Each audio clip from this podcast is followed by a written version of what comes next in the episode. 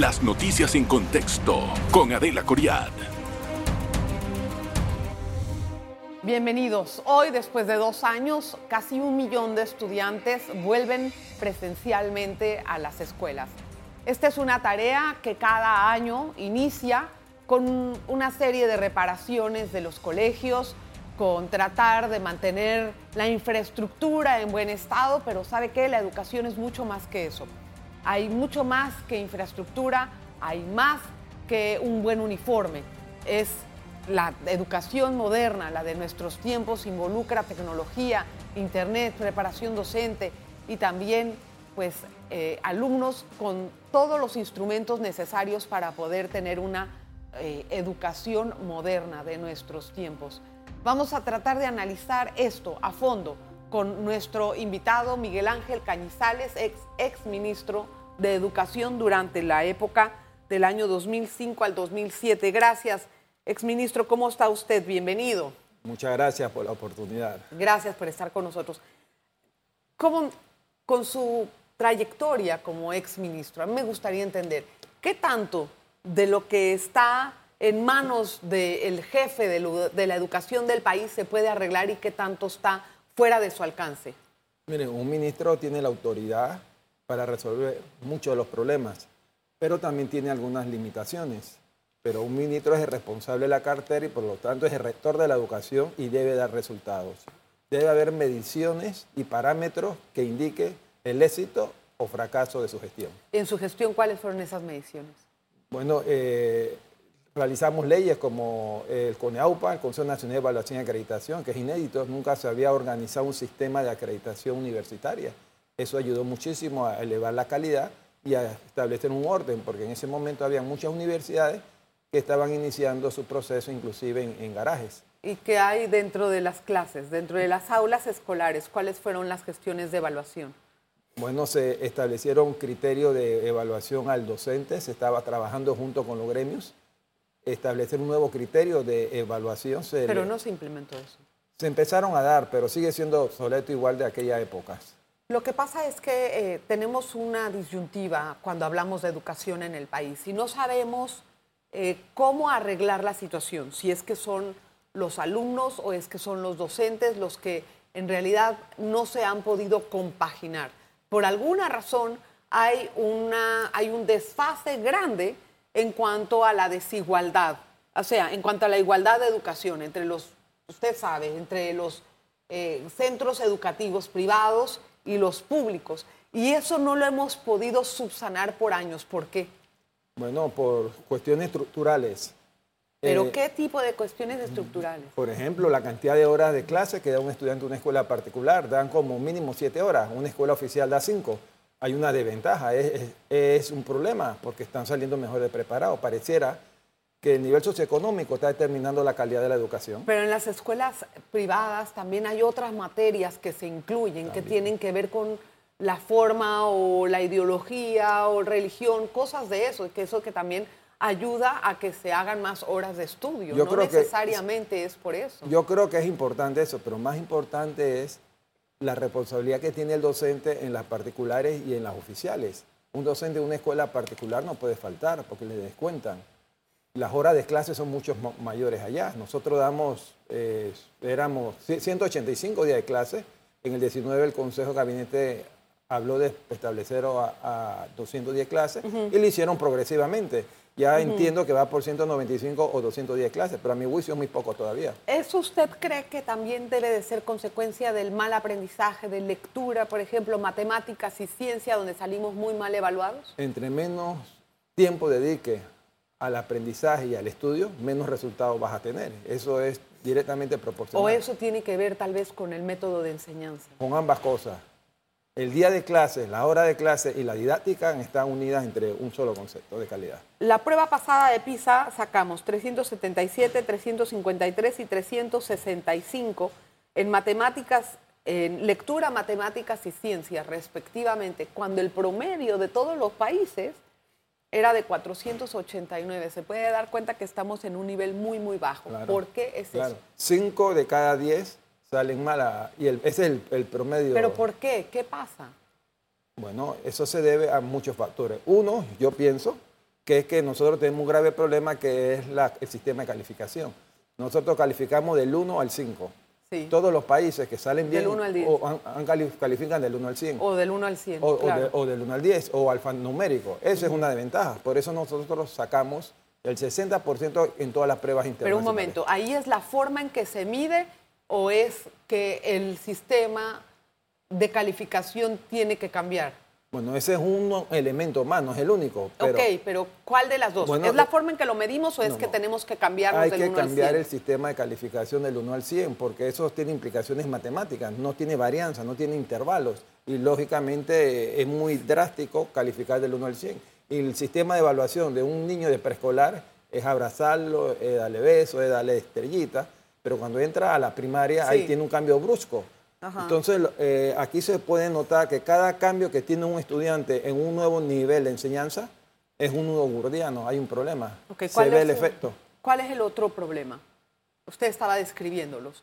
Uno es la calificación. ¿Cuál es el que sigue? La hora de clases, la hora que La hora de clase que lo hablamos. ¿Cuál es el otro? eh, el calendario a- académico. Por ejemplo, lo que yo le acabo de explicar, que debemos dar en mi gestión, nosotros logramos hacer 210 días de clases. Después se eliminó. Yo no sé lo- los motivos. Pero entre menos días de clase usted da, está demostrado científicamente que nunca logra terminar entonces el calendario a- académico. Si un niño de segundo grado logra leer 70 palabras por minuto, significa que va a poder pasar las matemáticas y la ciencia. Pero si no lo logra, tiene que ir con el maestro para que le haga un programa de acompañamiento. ¿Qué pasa cuando se trata de capacitar a los profesores? ¿Hay una buena receptividad o definitivamente hay un rechazo? A mi juicio hay que cambiar el sistema de perfeccionamiento docente y eso está demostrado también a nivel internacional. ¿Cómo hay que cambiarlo? No se puede capacitar al docente durante los primeros meses del año, en verano. Hay que capaci- capacitarlo durante todo el año. El conocimiento avanza a pasos gigantados. No podemos esperar un año para capacitarlo. Y lo otro es Ajá. que tenemos que tener estándares de medición de alto rendimiento. Ahí vamos. O sea, yo quiero entender cuáles van a ser esos estándares de medición y cómo se imponen para que los profesores, en algún momento dado, no se sientan en desventaja con esta, con esta, eh, pues con, con este método, porque que yo sepa no está todavía andando. Así es que me gustaría saber si hay posibilidad o no. Tengo que hacer una breve pausa. Don Miguel Ángel Cañizales es ex ministro de Educación. Estuvo en el gobierno 2005-2007 durante la gestión de Martín Torrijos. Voy a hacer una breve pausa y vamos a regresar a hablar de cosas profundas en el tema educativo. En breve regresamos con En Contexto. Gracias por continuar en sintonía de En Contexto. Bueno, hoy, hoy conversamos con el ex ministro de Educación, Miguel Ángel Cañizales, tratando de entender qué está pasando con nuestra educación. Si los jóvenes no salen bien preparados para llegar a las universidades, que usted ahorita está muy metido también en ese tema, entonces no vamos a poder tener profesionales. Eh, y, y tenemos un déficit de profesionales en el país. Vamos a pasar ahorita a la parte de nivel superior, de educación superior. Estuvo aquí con nosotros una de sus colegas, Mirna de Crespo, y nos estuvo hablando de que los jóvenes cuando entran a la universidad no saben ni siquiera hacer una redacción. O sea, lo que estamos haciendo es que estamos sacando estudiantes sin preparación para que cuando lleguen a las universidades, entonces se tenga que bajar el nivel para que ellos puedan ingresar. Si no, los excluimos. ¿Qué está pasando? Bueno, ese es producto de la deficiencia que- de arrastre que traemos y se ha hecho mayor después de la pandemia. Y todavía no hemos iniciado la pospandemia, donde va a ser mucho más grave. Quiero Se- entrar en eso también. Se habla de una de- descolarización y se habla, además, los estudios internacionales. Eh, Mariano Jabonero escribió un artículo en el periódico El País, él es el secretario general de la Organización de Estado Iberoamericano, que nos va a tomar 11 años recuperar el nivel educativo que teníamos hasta el año 2019. ¿Por qué tanto tiempo? Porque es drástico lo, lo que ha pasado. La educación ha sido devastadora, el efecto que ha tenido la pandemia, pero la pandemia no es la culpable. Lo que la pandemia hizo es levantar las cosas que no habíamos resuelto durante mucho tiempo, que debimos haber Pero resuelto ¿qué hace 20 aprendimos de eso? Eso es lo importante, saber en qué vamos a capitalizar las enseñanzas de la pandemia. Bueno, la- eh, re- repito nuevamente, tenemos que tener certificación de alta capacidad de docentes, que nuestros docentes se le evalúe cada, cada ni- nivel. Usted sabe que eso está en chino. No, pero hay que hacerlo. Bueno, Todos ¿qué los pasa países. si un ministro, ¿usted por qué no lo ejecutó? Para poder evaluar a todos los maestros. Bueno, nosotros in- iniciamos el proceso. ya ¿Y qué le pasó? ¿Le- le cayeron en pila? Teníamos una comisión donde se estaba trabajando e inclusive ellos hicieron algunas propuestas interesantes, pero para ese periodo yo me tuve que ir de embajador a España. ¿Por qué lo mandaron? Bueno, eh, había un problema con una serie de, eh, de acciones y yo fui a hacer un trabajo especial allá. Sí, pero lo que veo es que como que no hay una continuidad de la situación. Bueno, es que O sea, y lo- eso nunca se, nunca se ejecutó. los ministros tienen un tiempo de duración en América Latina de un año, cuando mucho. Vaya, eso para mí no es un, no, no es, Lógico que no, eso es un no es, problema. una- no es un consuelo, es- estoy- me, me palpa más la realidad de la, de la educación. ¿Qué pasa si un ministro trata de, de implementar un sistema de evaluación de los profesores? Yo creo que se puede hacer y se puede buscar el apoyo de los gremios. Yo estoy seguro que ellos podrían apoyar, pero tiene que ser algo consensuado, no se le puede imponer a, la- a lo, al ¿Qué gremio. tipo de evaluación sería? Una evaluación que mida el nivel de conocimiento y su competencia. Es algo tan sencillo eh, que yo decía en, en estos días, si yo voy a, a evaluar, eh, voy a llevar a mi niño donde un médico, pero yo primero investigo. Yo no, Sí, pero yo no creo que eso va sería, yo no, yo no creo que eso sería tan sencillo hacerlo. no sencillo, Miguel. sencillo no es Eso nada va a en- tener en- una en la vida. resistencia muy grande. pero se puede lograr y hay que hacerlo si queremos cambiar, porque hay que romper paradigmas. Y ya llegó el momento, ya el destino no alcanzó, ya no hay tiempo. En el, en el Pacto Bicentenario hubo muchas propuestas de personas de diferentes partes del país. Mucho en, en Bocas del Toro, en David, que estuve leyendo, la gran mayoría de, los, de, de estas, de estos reclamos o de estas eh, propuestas señalaba que había muchos profesores que no sabían manejar, por ejemplo, la tecnología. Claro. Y como tal, no se la puede enseñar a los niños cuando esta es una era tecnológica completamente.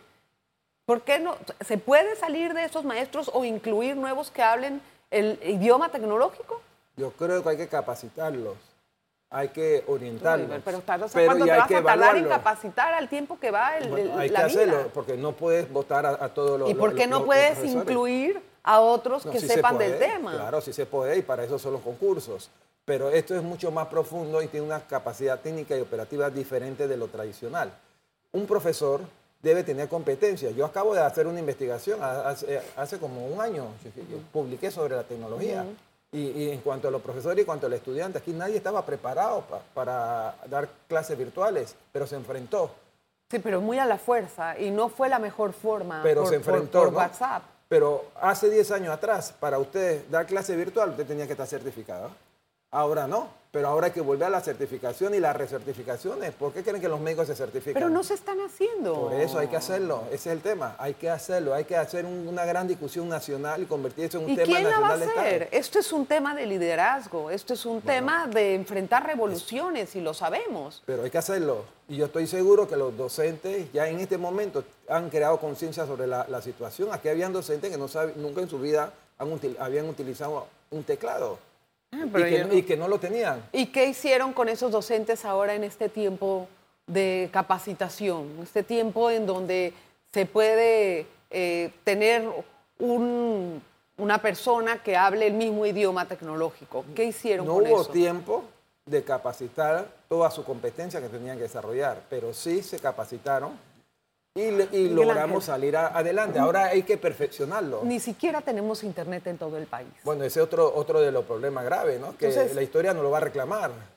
Pero hay, hay una exclusión grande y hay una, en este sentido, hay una desigualdad enorme. Así es. ¿Cómo se debe de enfrentar eso? Bueno, nosotros tenemos ocho cables ópticos que le vendemos al mundo, que pasan por Panamá.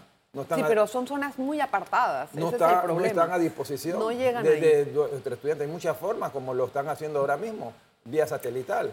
En este momento se le están poniendo a, a- a muchas escuelas de la comarca internet sa- satelital. Carísimo sale. Bueno, sí. Carísimo. ¿Hay No hay alguna precio forma? para la calidad de la es, educación. Es correcto, pero ¿hay alguna forma, por ejemplo, de que esas áreas apartadas no se sientan tan apartadas con, con- con la educación? Claro, lo que pasa es que son los... Hacer infoplazas, tal vez eh, en algún sitio donde puedan bajar los niños sin tanto riesgo.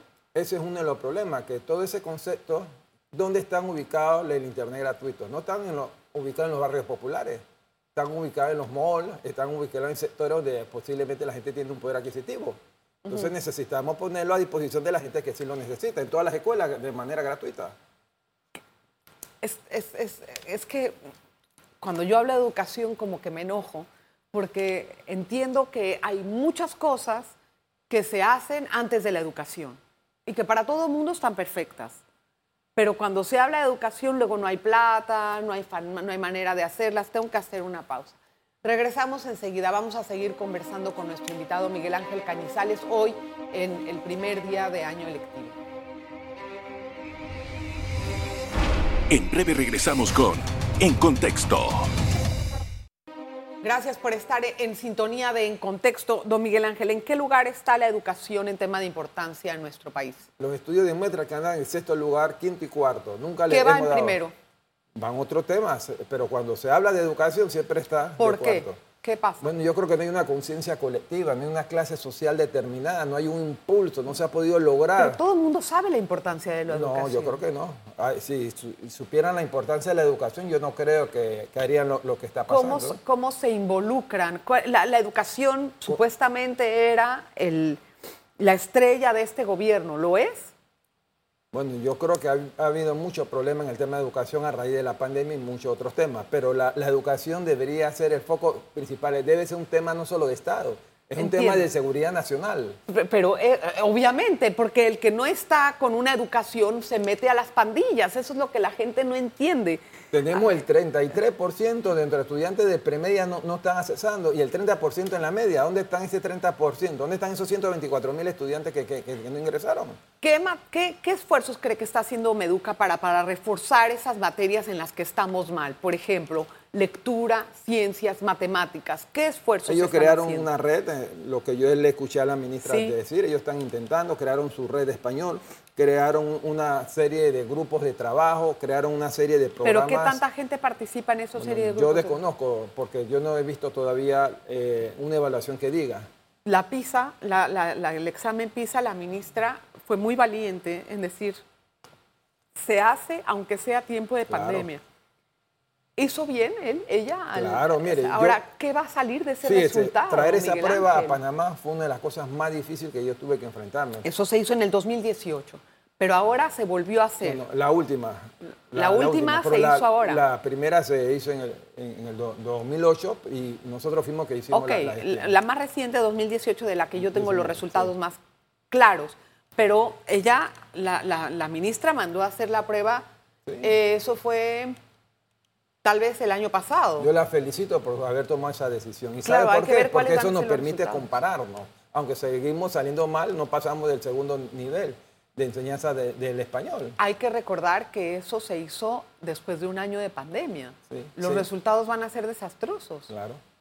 Y entonces, ¿cómo nos vamos a comparar a nosotros mismos? ¿Qué vamos a hacer después de eso? Bueno, el- Creo yo, no sé, estoy Es adelantando. que hay parámetros de medición que tenemos que compararnos. Días de clase, como le acabo de decir, esos países dan Sí. 215, 220 di- días de clase. Pre- presupuesto, tienen más de- de- del 6% del Producto Interno Bruto. Dedicado a la, a la investigación, eh, dedican más del 2% del Producto Interno Bruto. Pero ¿por qué? ¿Cómo se reforma eso?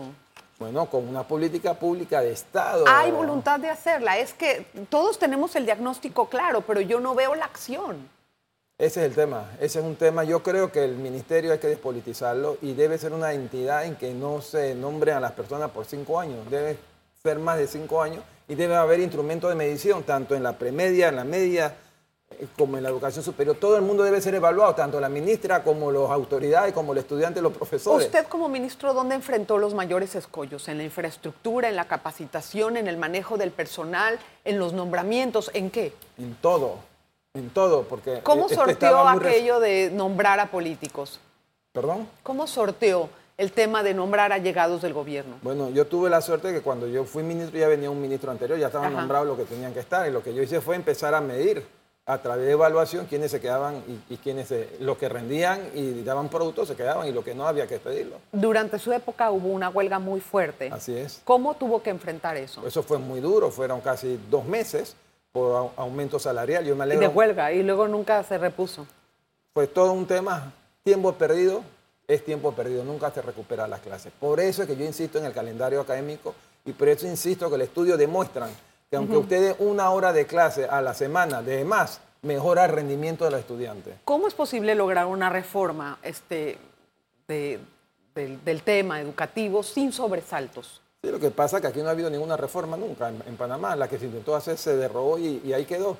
Entonces, una reforma educativa debe ser algo integral que involucre el sistema de calificación, Transformación curricular no es disminuir materia, transformación curricular es cambiarlas, o buscar cuáles son de las manera integral. Tiene que ver una serie de elementos integrados y debe ser una discusión nacional en que todo el mundo esté en la misma frecuencia. ¿Cómo usted se explica que a esta altura la educación sea el cuarto lugar de importancia o el sexto en un país como el nuestro?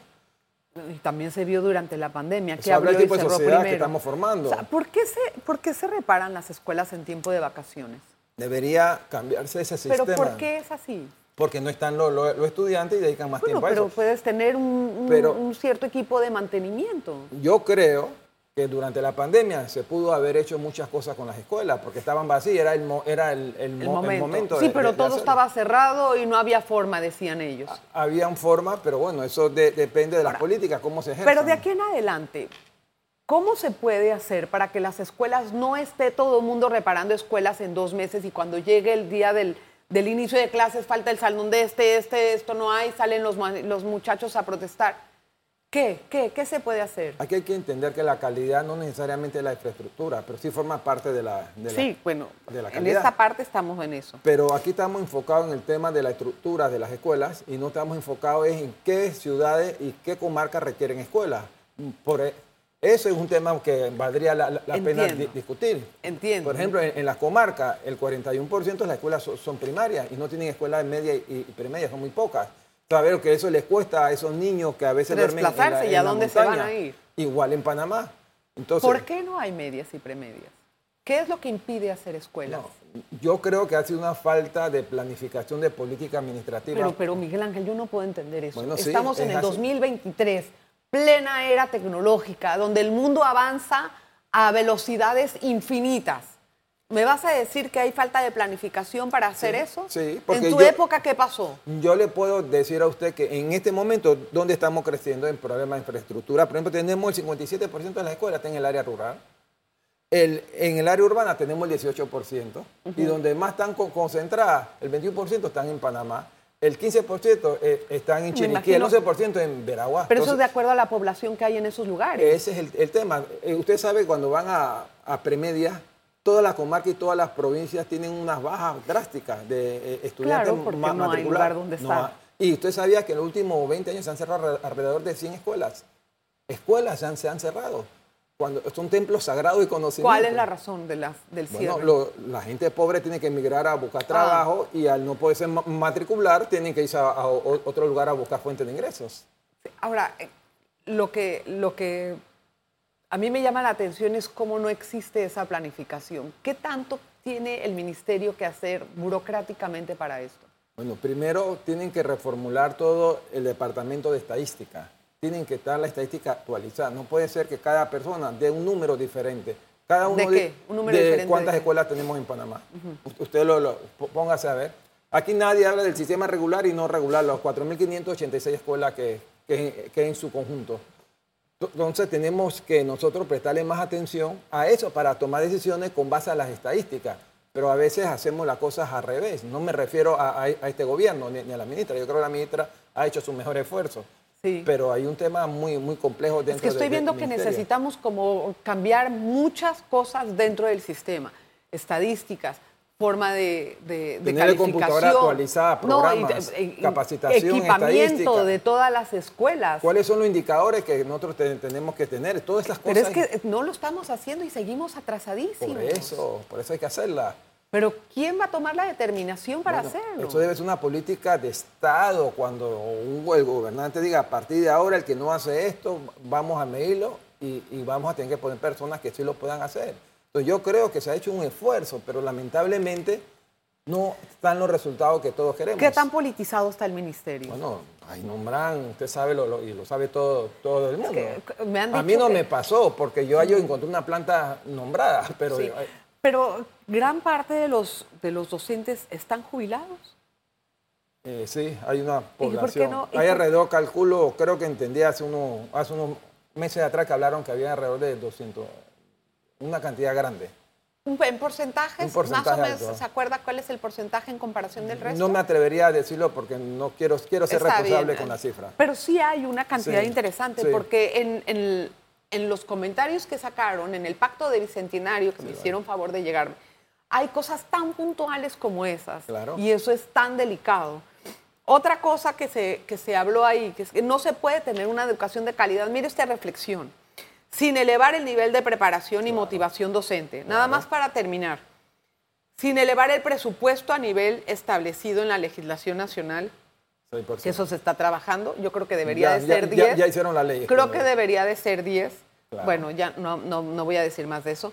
Sin actualizar y optimizar el currículo, Okay, sin implementar una evolución sistemática de egreso del ciudadano panameño, que eso es muy importante, y sin hacer adecuaciones pertinentes al sistema de evaluación de logros de aprendizaje en los niveles primaria y secundaria con respecto a las universidades. Y eso, eso no lo estamos haciendo. Eso no lo es una lástima. Eh, el país no va a poder caminar adelante si no tenemos todas estas cosas arregladas. El gran desafío que tenemos es aumentar la cobertura, pero al mismo tiempo con calidad. Lo que no hicimos en varios años, décadas o, el siglo pasado, lo tenemos que hacer ahora. Es verdad. Gracias, don Miguel Ángel Cañizales, por estar con nosotros en contexto. Gracias a usted. Espero que este programa sirva para levantar conciencias, para despertarnos un poco del letargo en el que estamos a nivel educativo, que es importantísimo mejorarlo y actualizarlo. Nos vemos la próxima. Muchas gracias. Las noticias en contexto con Adela Coriad. Revive este programa entrando al canal 1 de BOD de Tigo.